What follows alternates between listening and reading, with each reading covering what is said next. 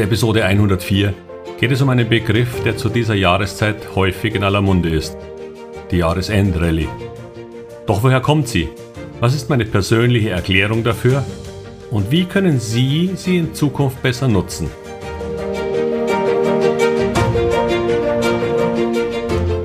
Herzlich willkommen, moin und Servus beim Podcast Aktien verstehen und erfolgreich nutzen. Mein Name ist Wilhelm Scholze. In diesem Podcast erfahren Sie, wie Sie das Instrument Aktie für Ihre Geldanlagen richtig einsetzen und dabei den Großteil der Profis hinter sich lassen können. Wie Sie teure Fehler vermeiden und am Wachstum der innovativsten Firmen der Welt partizipieren. Tipps gibt's viele. Hier geht's ums Know-how. Jahresendrallye. Jeder, der sich mit Aktien beschäftigt oder ab und an Börsenkommentatoren lauscht, wird zwangsläufig von Ende Oktober bis Weihnachten das Wort Jahresendrallye dutzende Male hören. Was das heißen soll, wissen wohl die meisten. Deutlich steigende Kurse in den letzten Monaten eines Jahres. Doch ist das so? Warum ist das so? Und wenn es eine Rallye gibt, was war dann vorher üblicherweise? Zuerst etwas, zumindest für mich Überraschendes.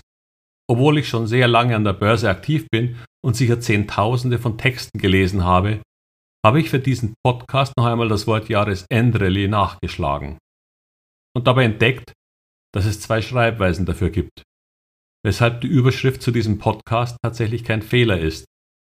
Denn es gibt nicht nur diese Schreibweise mit hinten E als letzten Buchstaben, sondern das ist sogar die vom Duden empfohlene Schreibweise.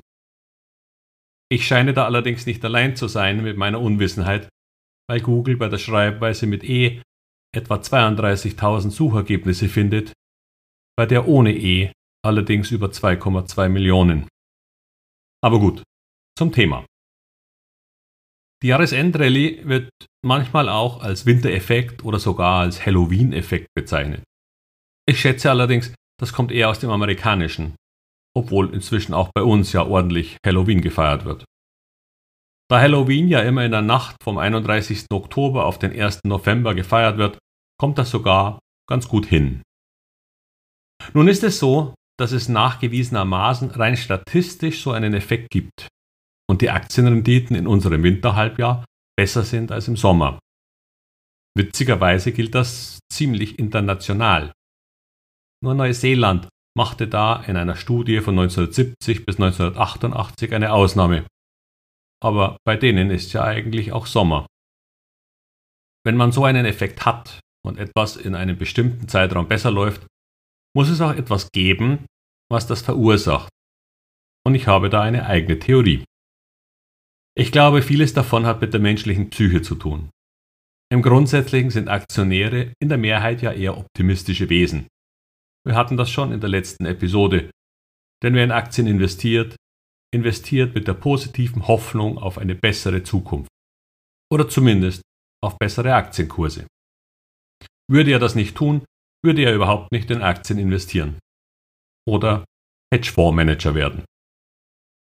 Da Aktien aber immer eine Vorausschau sind, blicken die Aktionäre voller Zuversicht auf das nächste Jahr. Und weil wir Ende Oktober ja schon mit dem aktuellen ziemlich durch sind, geht es eben um eine positive Aussicht und Verbesserung für das kommende Jahr.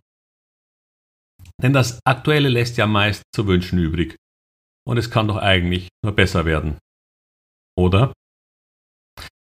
Na jedenfalls sind solche Hoffnungen auch ein Grund, positive Aktienkurse zu erwarten und diese Erwartung führt aus meiner Sicht zu diesem Effekt. Doch wenn der Effekt im Winterhalbjahr positiv ist, muss es ja in meiner Theorie auch einen Grund für die schlechtere Performance im Sommer geben. Dazu gibt es diesen berühmten Börsenspruch Sell in May and go away, but remember to come back in September. Sprüche, die sich reimen, sind einfach einprägsam. Und wie bei der alten Bauernregel haben sie häufig etwas Wahres in sich, einen Kern von Weisheit. Doch warum nun die schlechtere Performance im Sommer, nach einer Jahresend- und meist Jahresanfangsrallye. Ich glaube, bei allem Optimismus und der Hoffnung, die die Investoren zum Jahresende haben, stellt sich häufig zum Frühjahr eine gewisse Ernüchterung ein. Die Realität hält den hohen Erwartungen nicht stand. Die Bewertungen sind ohnehin höher. Und wenn dann irgendetwas passiert, das die hohen Erwartungen nicht weiter nähert, dann beginnt sich in den Köpfen der Gedanke breit zu machen, dass es vielleicht besser wäre, ein paar Gewinne mitzunehmen. Die Enttäuschung bzw. sogar die Nicht-Übererfüllung ändert die positive Grundhaltung erst auf eine realistische und manchmal sogar in eine negative Erwartung für das dann laufende Jahr. Wir müssen unsere Hoffnungen revidieren und das erkennt man eben erst dann. Wenn wir also im Oktober noch guter Hoffnung sind, also jetzt mal nicht Baby, dann wird diese häufig im Frühjahr leiden. Wie gesagt, die Kurse sind ja auch gestiegen und wir beginnen die Realität und die Täuschung von nun höheren Niveaus aus einzupreisen. Ich habe mir einfach mal überschlagsmäßig die Jahre seit 1996 im DAX angeschaut. Die Monatscharts als Kerzen. Und tatsächlich komme ich auf 20 sehr positive Jahre in den letzten drei Monaten. Nur drei Jahre waren ziemlicher Mist. Und drei waren eher langweilig. Also 20 zu 3 ist schon erstaunlich gut. Bitte nehmen Sie so etwas nun nicht als das perfekte und immer funktionierende Trading-Tool. Aber wenn die Börsen Ende September auf eher sehr niedrigen Kursen notieren, weil sie vorher stark gefallen sind, dann stehen die Chancen tatsächlich ausgesprochen gut für eine Jahresendrallye. Und wieder, vieles an der Börse ist Psychologie. Wenn es im Sommer ausgesprochen schlecht läuft, dann braucht es nicht viel, um wieder ein Fünkchen Hoffnung auf das nächste, nun nicht mehr so weit entfernt liegende Jahr zu entfachen. Nun weiß ich auch nicht, ob das dieses Jahr klappt, aber die Vorzeichen sind im Grunde ausgezeichnet.